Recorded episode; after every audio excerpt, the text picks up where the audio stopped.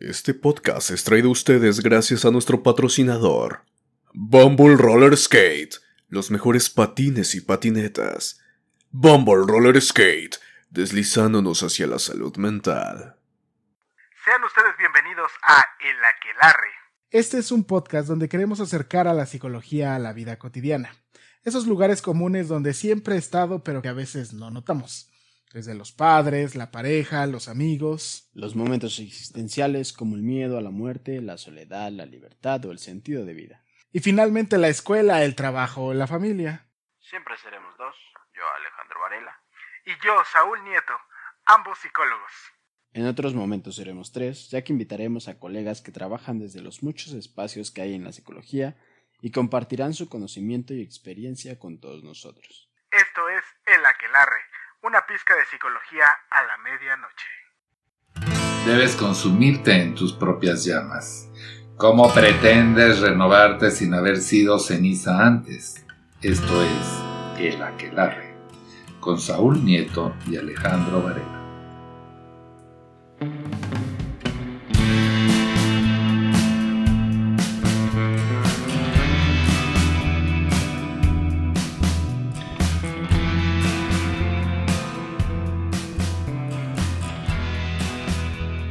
¿Qué tal? ¿Qué tal? Muy buenas noches.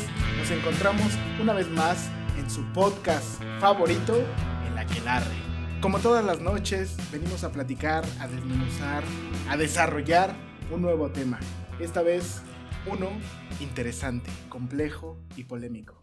Sin embargo, antes de cualquier otra cosa, quiero presentar a mi ya compañero, el psicólogo, el callado, el etéreo, el místico, Alejandro. ¿Qué tal Alejandro? ¿Cómo estás? ¿Qué tal, Saúl? ¿Qué tal? Me encuentro muy bien después de esa presentación. Claro. en esta pues hermosa madrugada de pues fuertes lluvias, vientos y que hoy nos ha aventado un nuevo invitado. Así es. Eh, aquí el tercer invitado nos viene a platicar acerca de un tema importante, uno casi casi hasta invisible. Él nos viene a hablar, nos viene a dar un primer brochazo a la discapacidad. Él es el psicólogo Isaac Ariok Arismendi. ¿Qué tal, Isaac? ¿Cómo estás esta agradable noche? Saúl, Alejandro, pues un gusto estar aquí con ustedes ya. Eh, ya habíamos platicado mucho sobre esta invitación, entonces, eh, pues emocionado, emocionado de estar aquí con ustedes. Vamos a platicar por, por ahí de, de la discapacidad, de toda esta onda que, que hay alrededor de ella, que es un tema bastante amplio, bastante interesante y que eh, en algún momento me compartías un poquito, pues no tan visible para toda Así la es. población, ¿no? Vamos a hablar aquí entre amigos, entonces, pues listo, Incluso preparado. está difícil, porque, queridos podcast escuchas, ponerle nombre a este capítulo fue todo un pedo. Fue complicado. Así es, así es. La verdad es que, pues complicado principalmente por este tema del lenguaje, ¿no? De, de que no sabíamos qué mencionar. Es, eh, vivimos en tiempos en donde parece que todo molesta, todo incomoda, pero pues vamos a ver qué hay detrás de, de la discapacidad y pues esperemos, esperemos que sea de su interés. Perfecto, claro que sí. Pero antes que nada, Alejandro, léete el currículum del invitado. Claro que sí. Preséntalo. Eh, Isaac es especialista en el trabajo con personas con discapacidad. Es egresado del Centro Interdisciplinario de las Ciencias de la Salud, Unidad Santo Tomás. Uf, eh, ahí todos aquí, hermanos politécnicos. Así es. Esta bonita escuela, ¿no? Donde- Gloriosa, como le dices tú. Es gloriosa, es gloriosa, pues ahí. Está bonita, está bonita. Tiene Así lo es. suyito. Sí, ahí casi me la pasaba viviendo yo. Bueno, todavía no, pero ahora ya por la pandemia, pues no. Bueno, este Isaac realizó su servicio social y primeros encuentros en la Asociación para Personas con Parálisis Cere- Cerebral, Para los compas, APAC.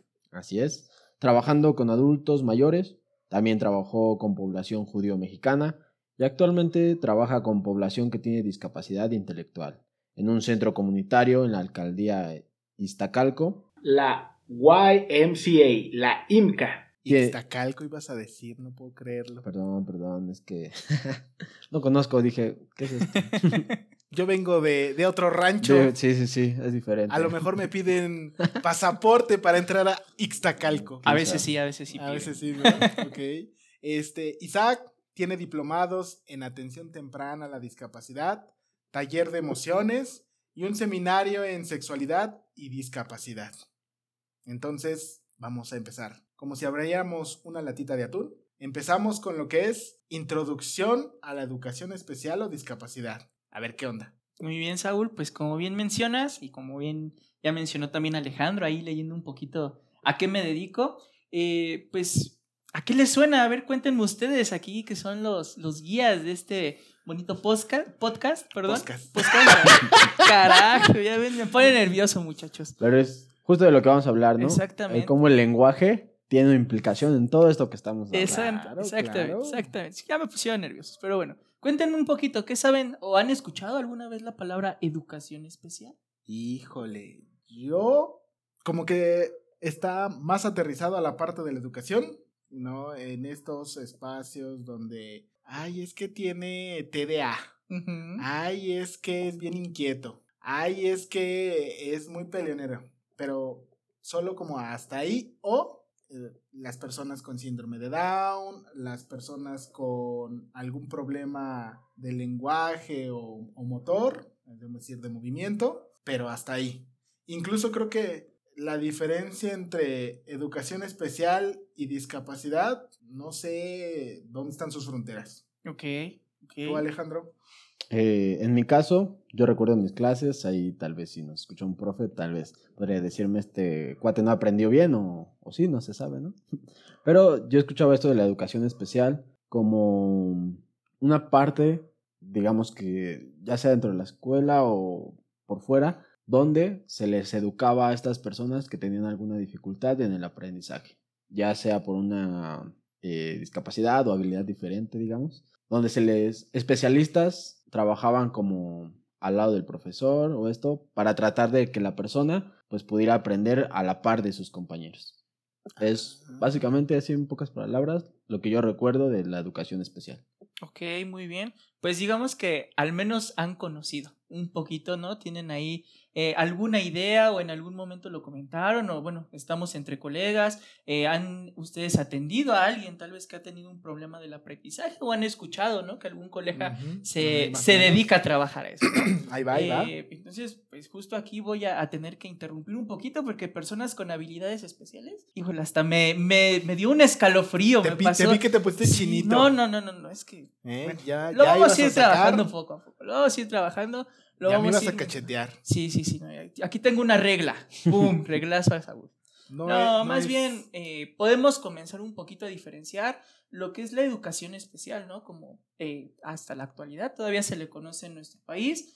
eh, y la discapacidad. Son dos cosas que son o refieren a algo distinto, pero que trabajan juntas, ¿sale? La educación especial va a trabajar con la discapacidad. La discapacidad Oh. la podemos encontrar en diversas personas y la educación especial eh, vamos a hablar de todas estas eh, carreras, ¿no? Dígase eh, pedagogía, psicología, psicopedagogía, ¿no? Especialistas que van a trabajar justamente para poder potencializar y generar aprendizaje en personas que tienen alguna discapacidad. A eso es a lo que nos Ok. Muy bien. Eh, ¿Cuál es la historia acerca de esto en nuestro país? ¿Desde qué momento podemos rastrear eh, esto de la discapacidad o la educación especial en México lindo?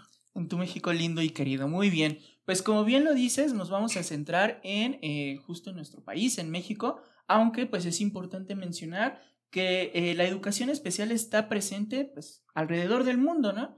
Y que eh, pues México ha eh, observado cómo se trabaja en otros lugares y lo ha traído acá para pues dar una mejor atención a esta población que a veces pues es muy poco eh, visible, ¿no? Ahora un poco más, pero invisible y al fin y al cabo. Exactamente, como país, y esto es a opinión personal, creo que sí nos hace falta trabajar en justo darle esa visibilización a, a las personas con discapacidad. Y bueno, pues eh, un poquito les cuento sobre la historia, ¿vale? Esto comienza entre los años de 1860, por ahí en, lo, en el siglo XIX ya, ¿no? ¿Qué, Comienza, qué? así es, vamos a hablar un poquito de, desde esos años, ¿no? En los que pues, creo que todavía no, no estábamos en planes ninguno de nosotros, ¿verdad? Ha pasado No, pues no, muchísimo sí, tiempo. no, allá. Pero ya existía. ¿Sale? Esto comienza con la atención que se le da a las personas que tienen eh, ceguera o sordas. ¿Sale? Son los dos este, principales, eh, pues, Motores. exactamente, la- las dos principales discapacidades que eran, pues, más reconocidas en ese entonces. Más manejables también. Así es, se podría Más decir. funcionales. Mm, Pues también se podría mencionar, son eh, discapacidades que, que, bien, pues también vamos a reformular un poquito, ¿no? La palabra discapacidad, qué? porque ha cambiado conforme ha- han avanzado los años, ¿vale? Pero bueno, aquí es importante mencionar que esto comienza con estas, es- con estas eh, dos discapacidades, ¿sale? Y con los diversos modelos que históricamente pues se han manejado dentro de la educación especial. A ver, ¿cómo? ¿Hay modelos de trabajo? Así es, eh, como fiel escucha, eh, pues como en la psicología clínica tenemos diversos modelos, podemos hablar del cognitivo conductual, del humanista, del psicodinámico. Dentro de la educación eh, especial también nos manejamos por modelos. Al final todo esto, pues eh, como la psicología también lo conoce, pues es una ciencia.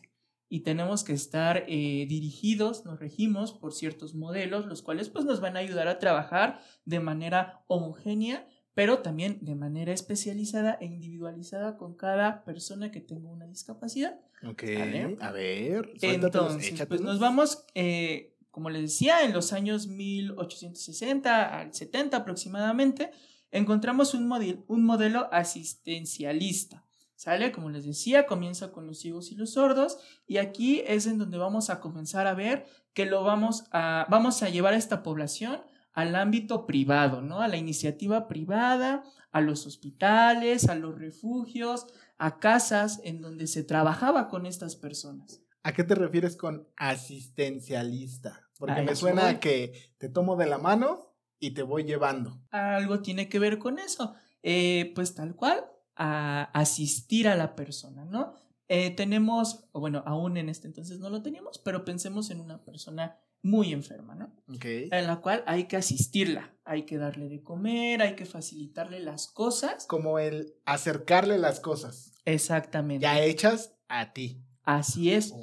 Vamos a Oh. hacerle casi todo o todo porque él no tiene o ella no tiene la, la capacidad para poder hacer las cosas. Entonces yo soy su asistente, ¿vale? Ese es el primer modelo. Una visión que pues eh, desafortunadamente actualmente y actualmente todavía se sigue ¿Qué, llevando qué? a cabo. Así A ver, es. espérate, dijiste que el 1800 Así y el es. asistencialismo sigue vigente. ¡No, doctor! ¿Qué está pasando? Así es. Si nos vamos por allá a algún pueblo, eh, sin afán de ofender, ¿verdad? Pero algún pueblo lejano en donde pues no tienen esta visión de la discapacidad o no conocen más bien, no saben que hay una asistencia para las personas que sufren algún tipo de discapacidad, pues tendemos a hacerles todo. O a veces te- nos podemos encontrar en donde, bueno, eh, ya hablaremos un poquito más adelante de este tema, pero de la infantilización, ¿no? En donde yo te hago todo, como si fueras un niño chiquito. ¿Sale? Entonces, pues desafortunadamente es parte del trabajo que nos corresponde hacer, ir Madre cambiando. Ay, Jesús de Veracruz. Así es.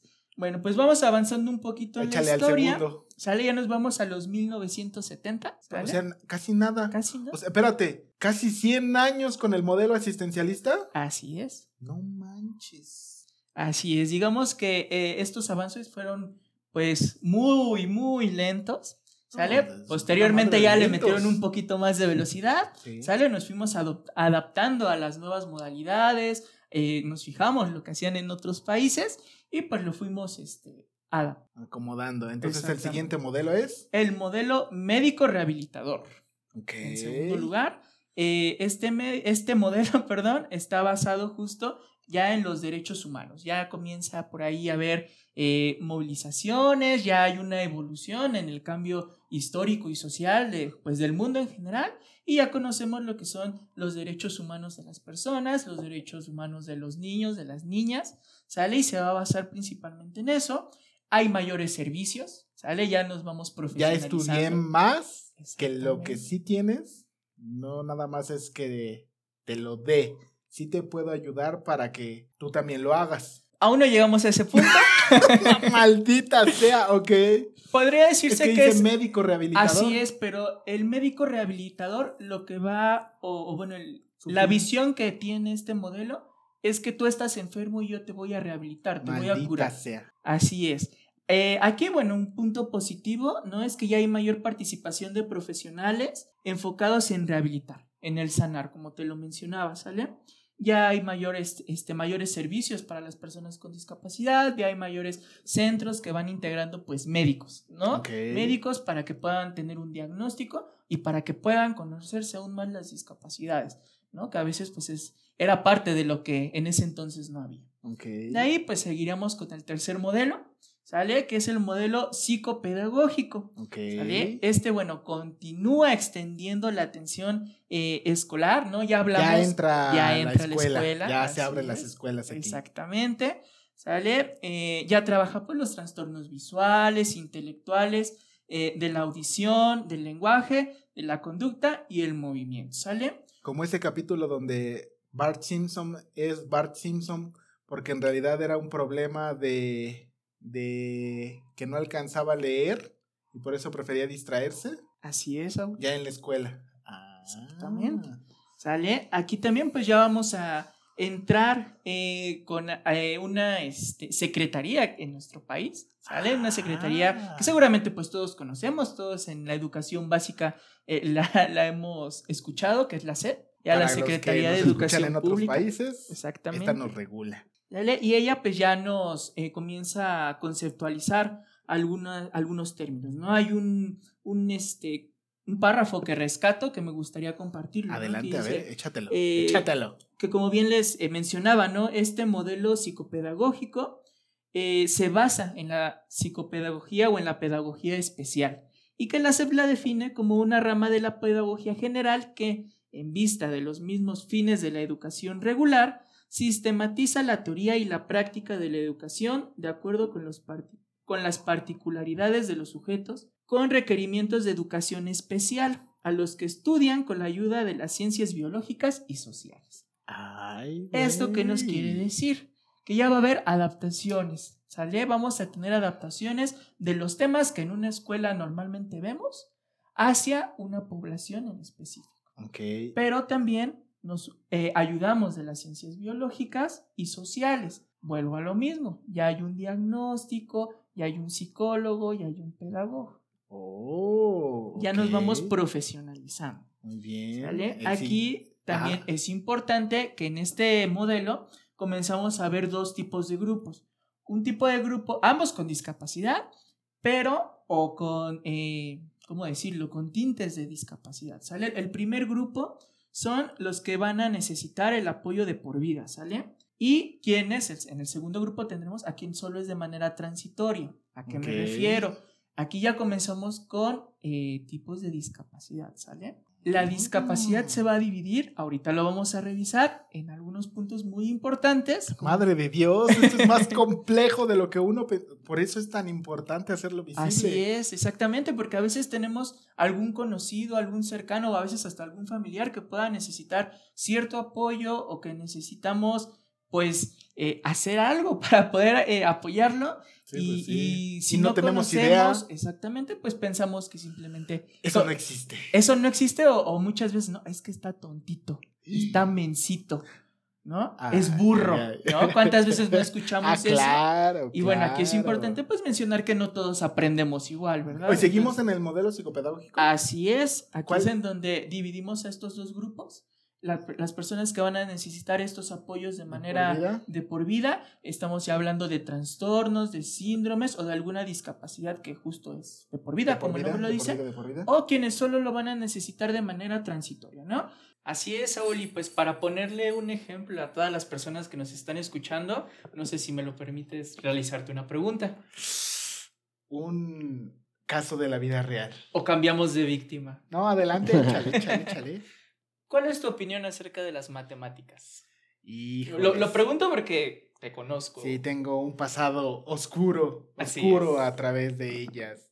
Este, no, no sirven. no, pues son complejas. Comparto. Son complejas, son complejas, sí. Así es, y justo como también podrás saber, considero lo mismo, ¿no? Son complejas. Entonces pensemos en esas eh, personas, Escuchan, en escuchan. los alumnos que están dentro de un salón de clases que tal vez eh, cambian la A por la E, ¿no? O la D por la B. O hablando de matemáticas, que se les complican las sumas, las restas, y que no solamente, pues, eh, por estudiar más lo van a poder realizar, ¿no? Necesitan ¿Qué? un O sea que yo no tenía la culpa de que las matemáticas no fueran como muy sencillas para mí. Exactamente, tenemos distintas formas de aprender y también, eh, desafortunadamente, los maestros muchas veces no lo notan. O Entonces, papás. ese sería nuestro segundo grupo, ¿no? Eh, reitero, el primer grupo es el que eh, tal vez no de por vida, pero sí va a tener una preparación durante su edad escolar para poder cursar eh, tal vez una escuela normalizada, ¿no? Lo pongo entre comillas. Y la población que tal vez nada más eh, necesita esta atención transitoria, ¿no? Necesita apoyo en ciertas áreas específicas para poder eh, continuar avanzando con esa educación que se les da. Aquí es importante mencionar pues que ya existían, eh, vuelvo a repetirlo, muchas instituciones, muchos apoyos, los cuales van a tener un cambio en donde pues también eh, entra un poquito la política por ahí, la situación eh, económica, social del país y vamos a tener un cambio a otro modelo, que sería el penúltimo y el cuarto, el modelo integral escolar. ¿Qué? ¿Qué? Así Ay, se escucha es. bien bonito. Así es, y bueno, este modelo pues va justo a coincidir ya con el cambio eh, de los 90 a los 2000. O sea, en pañales. Exactamente, hace pues ya, ¿cuánto? Ve? Más de 20 años, ¿no? Pues es que sigue siendo poquito. Y aún sigue siendo poquito. Si vamos eh, poniendo atención y prestando eh, un poquito el seguimiento de estos modelos, pues empezamos Desde el 1800. Exactamente, 100 con un periodo muy, ajá. muy largo hasta este, pues, la actualidad, ¿no? En donde O sea, ya vamos ¿El último modelo cuál rápido. es? El último modelo ya es el inclusivo, pero antes de pasar a ese, si tiene por ahí nuestros escuchas eh, curiosidad, ¿qué es lo que pasa en el modelo integral escolar? Juntan a las poblaciones, juntan a las instituciones, desaparecen apoyos que existían y bueno, ya eh, seguramente si en algunas, bueno, no sé, Alejandro, y Saúl han escuchado alguna vez el término CAM, Sí. el término USAER. Mm, Sí, sí, sí. Tiene que ver mucho con lo que sucedió en esta época. Así es. Entonces, eh, ya también existían las zonas de supervisión de educación especial. Claro. Es decir, ya hay una manera más administrada, pero no me dejarás mentir, Saúl, Alejandro, no sé si tuviste la experiencia dentro de nuestra formación, tal vez de visitar alguno de estos lugares, ¿no? Algún camp en donde pues encuentras una diversidad de discapacidad, encuentras de todo, ¿no? Eh, El ajonjolí. Exactamente, grupos grandes y a veces una sola maestra para un grupo, ¿no? Entonces ahí es donde los... A ver, los una persona para un chingo de discapacidades. Así es, pues te tocó, ¿no? No, No, te a tocó realizar no. una- Ah, bueno, Yo les no. contaré un poco de cómo fue esa experiencia. Yo estuve realizando prácticas justo en la, en la formación que se nos da como psicólogo. Eh, en mi caso, pues me llamó mucho la atención eh, la, la educación especial, la parte educativa. Este, y bueno, tuvimos algunas prácticas dentro de, de un camp que estaba pues, relativamente cerca de la escuela. Y bueno, el, el grupo en donde trabajábamos había mínimo, mínimo, mínimo unos 10 alumnos, algunos con autismo, algunos con TDA, algunos eh, pues con diversas discapacidades, ¿no? Y una, máximo dos maestras por grupo. Y No. de edades pues un poquito disparejas, ¿no? Entonces Santo Dios. son de las cosas que se ha buscado y que se ha peleado por cambiar, ¿no? Que justamente eh, pues como personas todos somos diversos y dentro de la discapacidad pues eso eh, sigue aplicando, ¿no? Podemos eh, conocer santa. a personas que tienen discapacidad eh, diagnosticada o que tienen el mismo diagnóstico, mejor dicho, y que pueden pues, comportarse diferentes, ¿no? Así como no, pues no. Alejandro, como Saúl, como su Por personalidades. Exactamente.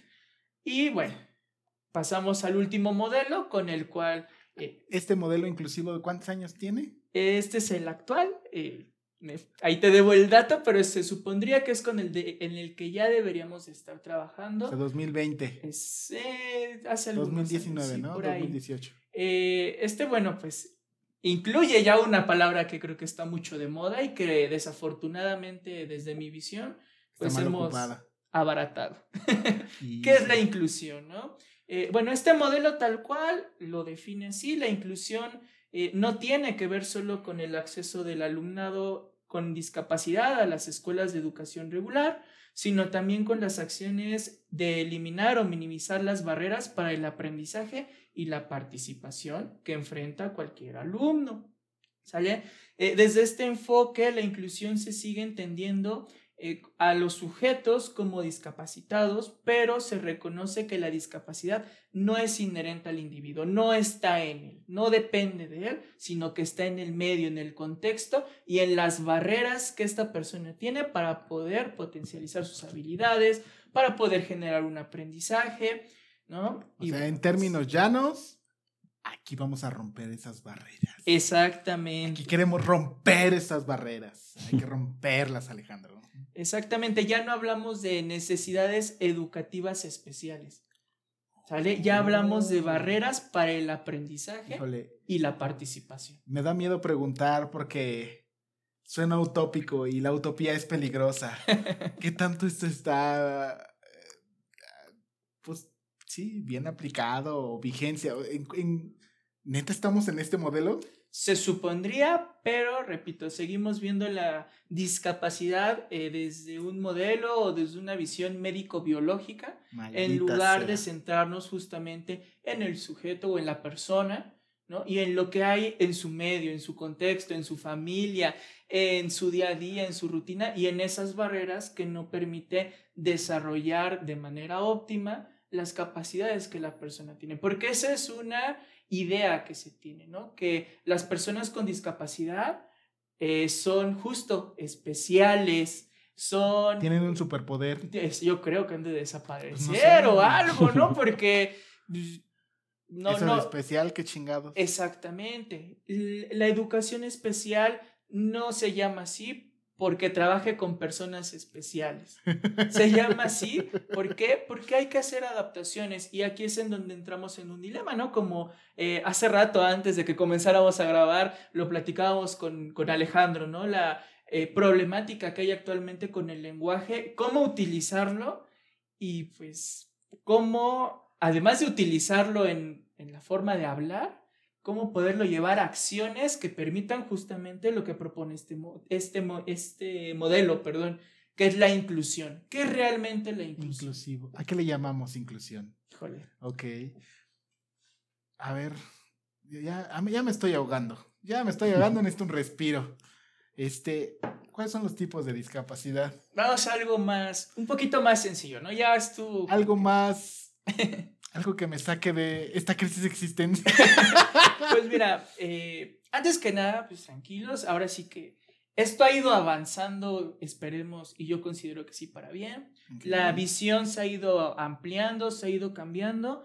Y bueno, como les mencionaba, pues actualmente trabajamos de ese modelo y recordando lo que mencionaba en el principio, ¿no? La educación especial trabaja con la discapacidad y agregaría con y para las personas con discapacidad. Eso es Ok. algo que eh, a manera personal también me gusta mencionar. Todos somos personas y al final de cuentas, el que tengas una discapacidad o no, No te deja de hacer persona. Exactamente, no te da ni más ni menos valor, Ok, ¿sale? ok, Así como es igual en hombres y mujeres, y bueno, ahí es meternos en otras. En un terreno peligroso, en- espinoso, ponzoñoso. Pero bueno, me preguntaba sobre los tipos, Tipos de de discapacidad.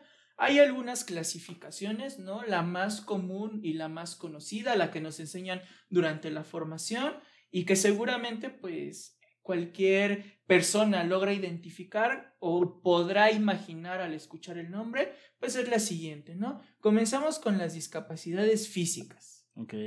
Esa es la uno, ¿no? Eh, en esta clasificación eh, se cuentan todo lo que son alteraciones, pues las más frecuentes, ¿no? Las que más identificamos. Eh, no sé, las personas que no pueden caminar, las personas que perdieron un miembro, no sé, un brazo, una pierna, ¿Sale? Hasta Eh, un dedo gordo. El dedo gordo es, está Exactamente. tipificado como una discapacidad. una sí, discapacidad. del la mano del pie, ¿eh? Exactamente. Esa es la discapacidad física, Física. ¿no? Es algo que podemos Observar Después tenemos la discapacidad sensorial. los sentidos. Yo tengo una discapacidad sensorial. ¿Por qué, Alejandro? Porque usas lentes, ¿no? Exactamente.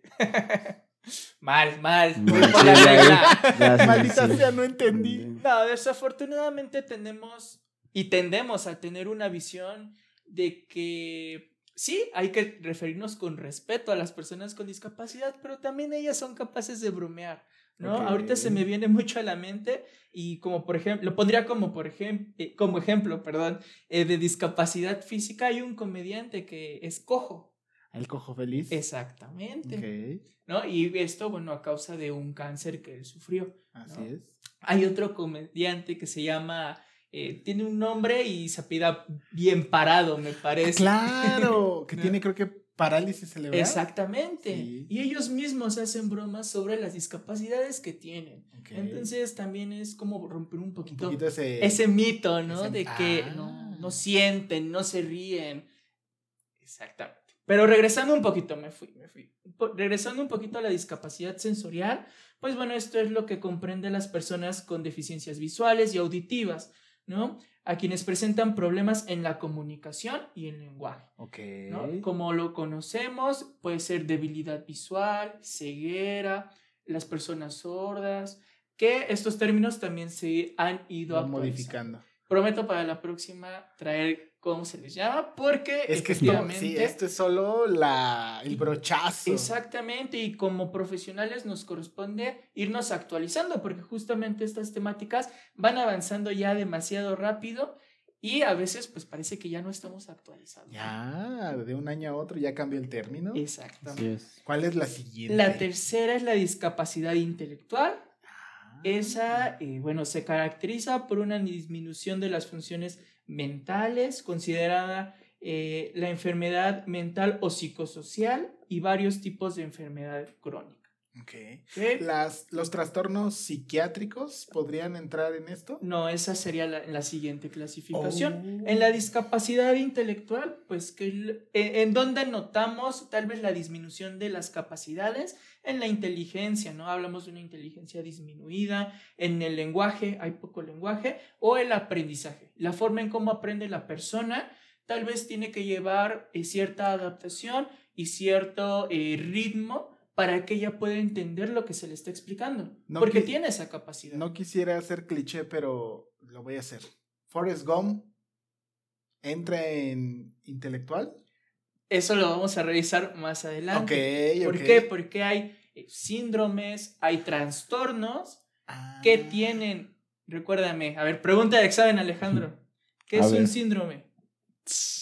Ya reprobé el examen. Ah, sí te acuerdas, sí te acuerdas. Si no, ahorita le soplamos. No, no se, no se acuerda. no, no, no, Saúl, ¿qué es un síndrome? Ah, ya ni me acuerdo. ¿Se acuerdan por ahí lo que era el conjunto de signos y síntomas? Ah, Ah, sí. claro. Es un conjunto de signos y Sí. síntomas. Exactamente, muy bien, palomita. Alejandro no la dijo, no, ¿no? no, lo tenía ahí, pero. ¿Sale? Entonces, ¿qué pasa cuando identificamos una eh, discapacidad como lo puede ser el autismo, como lo puede ser el TDAH, el síndrome de Down? De Down? ¿Qué es lo que sucede? Puede tener signos y síntomas. Por ejemplo, difícilmente, no quiere decir que nunca, pero difícilmente vamos a encontrar un autismo puro, un síndrome de Down puro. Podemos encontrar personas que tienen síndrome de Down con discapacidad intelectual. Podemos encontrar personas con autismo con discapacidad intelectual. O, por ejemplo, síndrome de Down con eh, problemas del- de la lengua. ¿De la En- lengua? Se me fue ¿Paladar hundido? Exactamente. El frenillo, ¿no? El- en el frenillo, exactamente. ¿Sale? Difícilmente vamos a encontrar eh, este tipo de discapacidades o de situaciones de vida muy puras. Ok. ¿Sale? Entonces, para la siguiente, o más bien investiguen qué tenía Forrest Gump. Porque Es que no sabía, fíjate. Nunca, nunca me lo pude había puesto a pensar. Hasta ahorita que empezó, dije, santo. Y Dios". es, es parte, podría mencionar como profesional de lo, de lo que te atrae, de lo que te llama, de lo bonito el poder hacer un, un diagnóstico, porque hay muchas discapacidades que se parecen o que puede tener rasgos de una o de otra. Entonces, justamente por eso es que la importancia de que históricamente se fueran sumando más y más profesionales de la salud. ¿Por qué? Porque necesitamos un, un grupo multidisciplinario para poder identificar, ojo, es importante mencionarlo, identificar la discapacidad no para clasificar, sino para darle la mejor atención a la persona que la tiene. Ok. ¿Ok? Ahora sí paso a la discapacidad psíquica, que sería la última parte de nuestra clasificación, y se presenta en personas que sufren alteraciones neurológicas y trastornos cerebrales. Ok. ¿Sale? Muy Entonces, bien. repito, también tenemos condiciones de vida, como lo son el síndrome de Down, el trastorno de espectro autista, que pueden tener signos y síntomas de los que ya mencionamos. Ok, cachitos. Exactamente. Híjole, pasemos a, a lo difícil. Esto del lenguaje. ¿Cómo afecta, eh, y de ahí lo que hablábamos en algún momento, la dificultad para poder eh, ponerle hasta nombre al capítulo? Porque, eh, por ejemplo, hablábamos en algún momento acerca de vida independiente. Así es. Que, por favor, lo tienes que hacer con Alejandro. Él es la onda. Ok, bueno, para las personas que nos escuchan, hace rato le preguntaba a Alejandro para él- si él, o primero le pregunté, para ti Alejandro, ¿qué es la vida independiente? Contéstanos. Contesta. Sí, pues yo decía, pues lejos, porque no estaba como viendo del tema y como el Antes capítulo, de escuchar esto. ajá, como en el capítulo pasado, ¿no? Me hace una pregunta y yo me vuelo, ¿no? A ver, pero es que desde independiente, ¿desde dónde? Y yo lo hablaba más como de una, tal vez dependencia económica, ¿no? Entonces por eso decía, no, pues no soy independiente.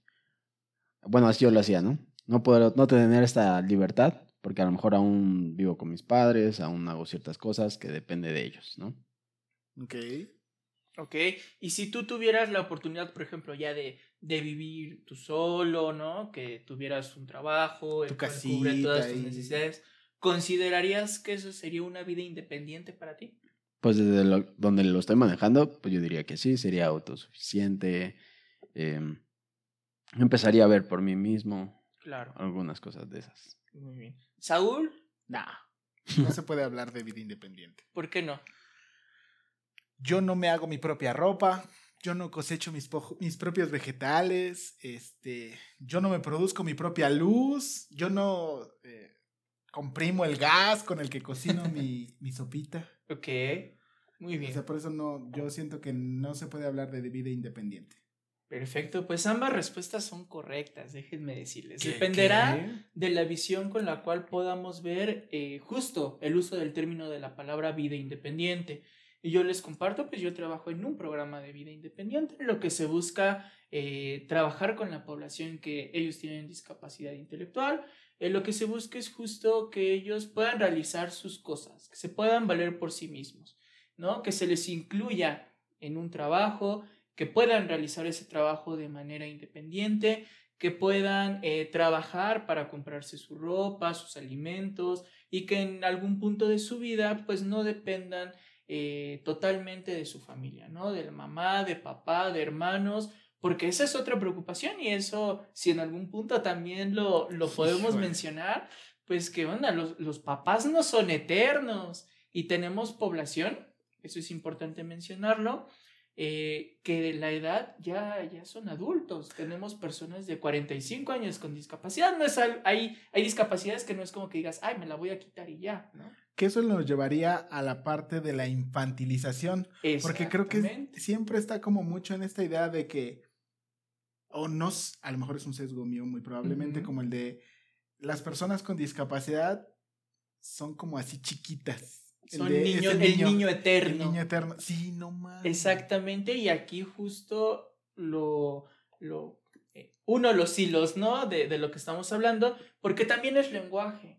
Y el lenguaje, pues no solo es lo que hablamos o lo que escribimos, ¿no? Es también lo que percibimos. Imagínate tú que perciban a una persona de 45 años como un niño al que le tienes que seguir haciendo todo, Cuando Santo. esta persona ya tiene deseos sexuales, quiere casarse, quiere tener un trabajo, quiere vivir lejos de su familia, sí. quiere tener citas, por ejemplo, ¿no? Entonces es un tema bien complejo y que hay que ir rompiendo esos estereotipos. Sí, porque no puede ser un niño eterno. Y tú lo puedes ver, por ejemplo, Alejandro, Saúl, eh, en alguna ocasión han visto tal vez cómo es una persona con síndrome de Down. Ujú. Ellos normalmente tienden, y nosotros lo percibimos así, una figura infantil, Sí. ¿no? Entonces te acercas, le preguntas, ah, ¿cuántos años tienes? ¿No? Ha de tener 15 máximo, 18. Y te vas enterando que esta persona tiene 25, 30. Y no lo visualiza así. Entonces, si tú como población eh, común, ¿no? Como alguien que tal vez no conoce este tema, lo ves así, imagínate cómo lo va a ver su, su familia que no ha trabajado toda esta parte. ese es otro tema. Ese es otro tema bien importante, el trabajo con la familia y repito, la infantilización. No infantilicemos la discapacidad, porque por eso tenemos muchas consecuencias eh, de niños eh, consentidos, de niños, repito, el niño infinito, no el niño que nunca va a morir y yo le voy a vivir toda la vida para cuidarlo y pues es algo que eh, desafortunadamente pues no va a pasar así, ¿no? Así es, Y el sí, golpe sí. es muy fuerte para la familia, para la mamá, para el papá o para el cuidador. Porque ahí también entra otro tema bien interesante, ¿no? Normalmente papá se va, Sí. ¿no? Abandona a la persona con discapacidad y mamá es la que se queda. Es más, O el más común. ajá. Exactamente. Entonces son muchos temas. Eh, regresándome un poquito al tema del lenguaje, pues es bien importante, repito, irnos actualizando. Hay muchos debates en la actualidad, justo cómo poderlo llamar, vida independiente. Realmente las personas que somos población eh, común, que en teoría no aplicamos para tener una discapacidad, bueno, no aplican para tener eh, una discapacidad, realmente cumplen con una vida independiente o una Híjole. vida autónoma Estaríamos, creo que, más a la vida autónoma. o una vida independiente, Híjole. porque eso es un término que se utiliza muy comúnmente cuando te dicen, por ejemplo, ¿no? Eh, en la escuela, cuando tú te independices de tu Los familia, papás. ¿no? Así es. Entonces, ¿de qué hablamos cuando se llama eh, dependencia o no dependencia? Es un término y un debate muy, muy agradable que seguramente eh, va a dar pie a muchas, a muchas discusiones, Sí. pero que, repito, al final no hay, de, no hay que despuntualizar el objetivo, que es potencializar, maximizar las habilidades, ¿no? Podría decir hasta empoderar a la persona Es ¿Para power. pueda vivir una vida como cualquiera de nosotros. Ok. Vamos a cerrar con el último tema. Cifras y datos duros de la discapacidad. ¿Qué dice el, el, el INEGI? El INEGI creo que es... El INEGI acerca de No, es esto. el INEGI. De mi México lindo y querido. Híjole, la verdad es que aquí también eh, Escabroso. Un poquito, un poquito. La verdad es que es volver al tema de visualizar la discapacidad. Maldita sea. Y pues, como bien lo mencionaba Saúl, y ahí tuvo palomita, Alejandro también lo mencionó, en nuestro país eh, la situación de la discapacidad se está visualizando, sí, pero pues vamos muy atrasados realmente a comparación de, de España, de Europa, de, de algunos otros países en donde la visualización lleva un punto, es un poquito eh, más avanzado. No voy a decir que se ha llegado como al, al objetivo principal, pero es más visible en esas sociedades. Ok. ¿sale? Eh, nuestro querido Inegi hasta hace poco pues hacía muy pocas preguntas sobre discapacidad. No. Así es, no sé por qué, si se les dificultaba hacer el conteo, si tenían que utilizar más fórmulas este, matemáticas, ¿no? A nosotros que se nos dificulta, pues yo lo hubiera hecho, ¿verdad? Sí, pues sí. pues bueno, al final Mal es su trabajo. pues sí, y para poder conocer a nuestra población, pues aquí les traigo algunas cifras. A ver. Entonces, Jálalas. en este último censo, ¿no? De, eh, en 2020, o sea, es- tiene, tiene algunos meses, ni un año tiene, eh, nos mencionan que en el país hay 20 millones 838 mil 108 personas con alguna, ojo aquí, limitación, discapacidad o problema o condición mental mismas que representan el 16.5% de la población total. Entonces, ¿Qué? son cifras que pues a veces sorprenden, Son un montón. otras veces no tanto, ¿no? Por ejemplo, si yo no tengo un acercamiento con una persona con discapacidad, pues puede que la cifra no me represente nada, ¿no? Pero vamos a ver justo los parámetros que, que cuentan y vamos a ver cuántos de nosotros aplicamos, yo creo que en más de una, ¿eh? Por lo menos. Así es, por ahí ya estábamos bromeando, ¿no? Que Sí. no- se nos dificulta leer, entonces igual y quién sabe. Ya ¿no? es discapacidad visual. De Exactamente. acuerdo a lo que nos decías, ya es discapacidad visual. Exactamente. Y entonces casi, casi, pues sí, si es un tercio de la población, nosotros que somos tres, representamos eso. Pues yo ya lo dije, yo ya tengo una discapacidad. Vamos a averiguar si alguno de ustedes dos cumple con Cumple algo. con otra madre santa. No, más bien aquí, pues, eh, justo se dividen de estos 20 millones, ¿no? Eh, de estos 20, 13 millones, eh, casi 14, o sea, el 11%, son personas con alguna limitación. Ahorita vamos a ver qué tipo de limitación. Eh, 6 millones, casi 200 mil, eh, o sea, el 5%, son personas con discapacidad, cumplen con algunas de los criterios que ahorita mencionábamos, entran dentro de esa clasificación de discapacidad, que por cierto, pues se ha ido actualizando, más adelante si quieren también lo, lo comentaremos en alguna otra ocasión. Claro, sí. Y por último hay un millón quinientas novecientas mil 583, poquito más del 1%, que tienen algún problema o condición mental, ¿no? Que era lo que mencionábamos en la última clasificación, alguna discapacidad psiquiátrica. Santo. Ok. Eh, aquí pues es importante mencionar que, y aquí me incluyo dentro de este grupo, hay un aumento en la población eh, con limitación para ver o discapacidad visual. Ok. ¿Sale? Y lo relacionábamos Alejandro y yo con qué Alejandro, cuéntanos. ¿Con el uso de qué?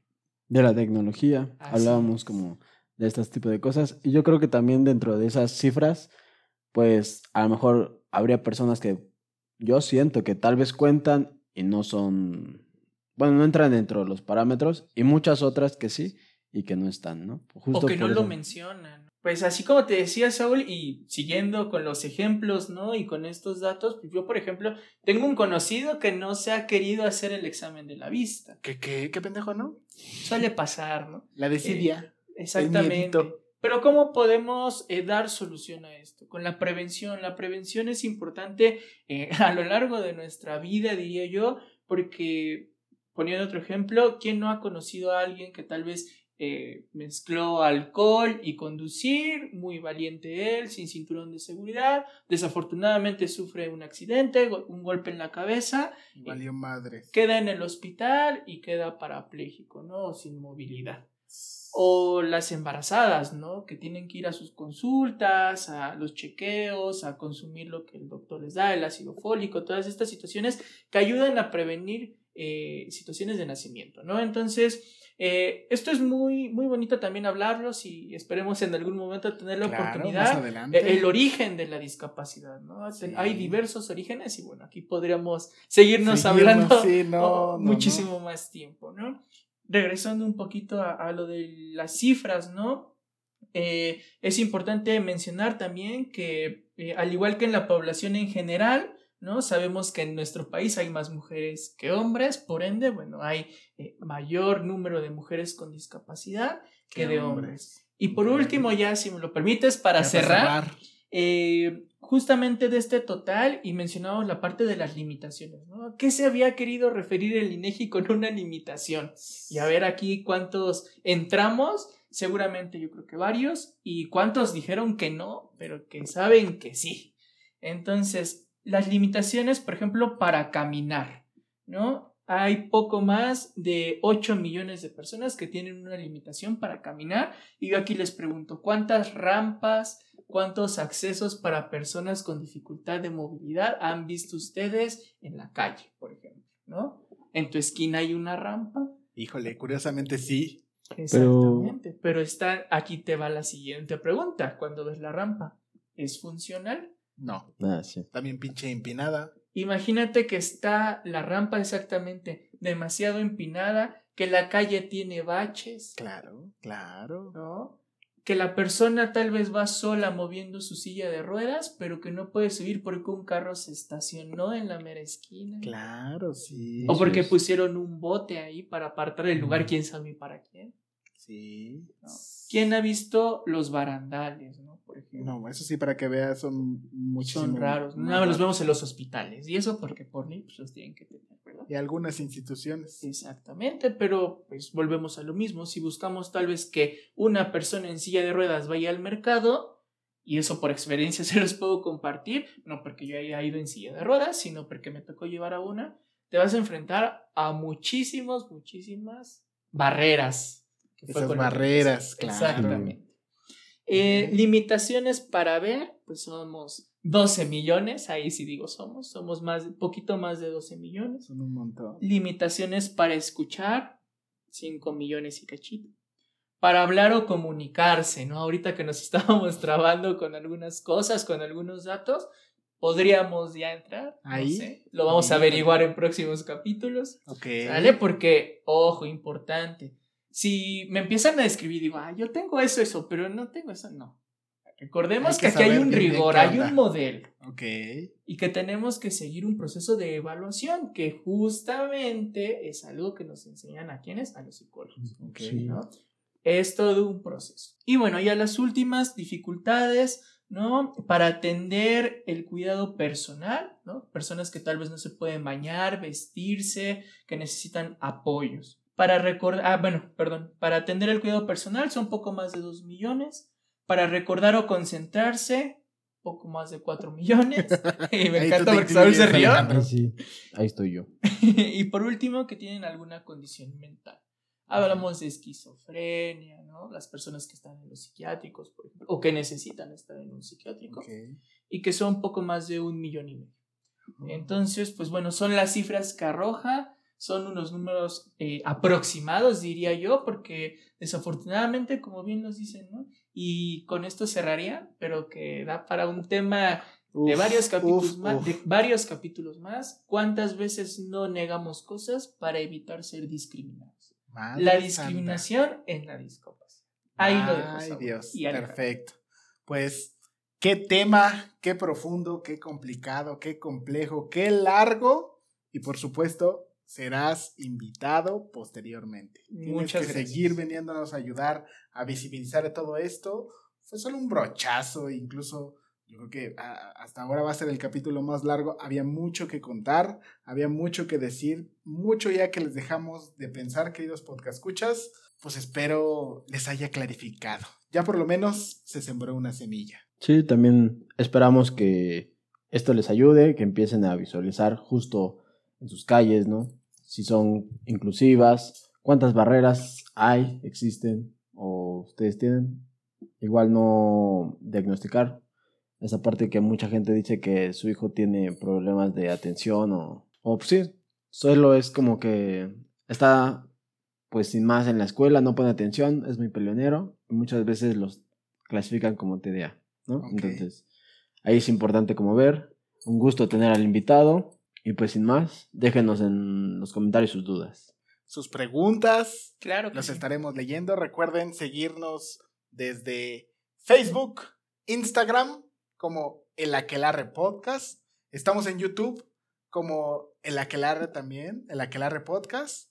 Y en Spotify o su plataforma de podcast favorita como El Aquelarre con Saúl Nieto y Alejandro Valera. A Varela, qué gusto tenerte en, en esta, en este capítulo, Isaac. Esperemos escucharte después. Adelante, despídete, por favor. Muy bien, pues Saúl y Alejandro me hacían la invitación a utilizar alguna frase que me representara. Claro, el cierre. el Así cierre es, nuestro- entonces, tradición. Antes, aquí. si me lo permites, pues justamente como lo decía Alejandro, no diagnostiquen por diagnosticar, acudan con los especialistas, estamos para eso, para apoyarlos, para ayudarlos. Y bueno, pues sin más, Este, ¿quieres decir tus redes donde te puedan encontrar, te puedan preguntar? ¿No quieres? Se la pelaron. son privadas, no, no Ah, es cierto. está, se la pelaron. Ahí que nos, que nos dejen todas las dudas ahí en, las la redes sociales y buscaremos la forma de darle De respuesta. a hacerles llegar. Ok. Entonces, pues les comparto una frase del buen Paulo, Paulo, Paulo Freire. Paulo Freire exactamente, que dice, todos nosotros sabemos algo, todos nosotros ignoramos algo, por eso aprendemos siempre. Uf. Ahí lo tienen, queridos podcast escuchas. Nos estaremos escuchando el próximo capítulo. Hasta la próxima. Nos vemos. Muchas gracias. Hasta luego. Bye.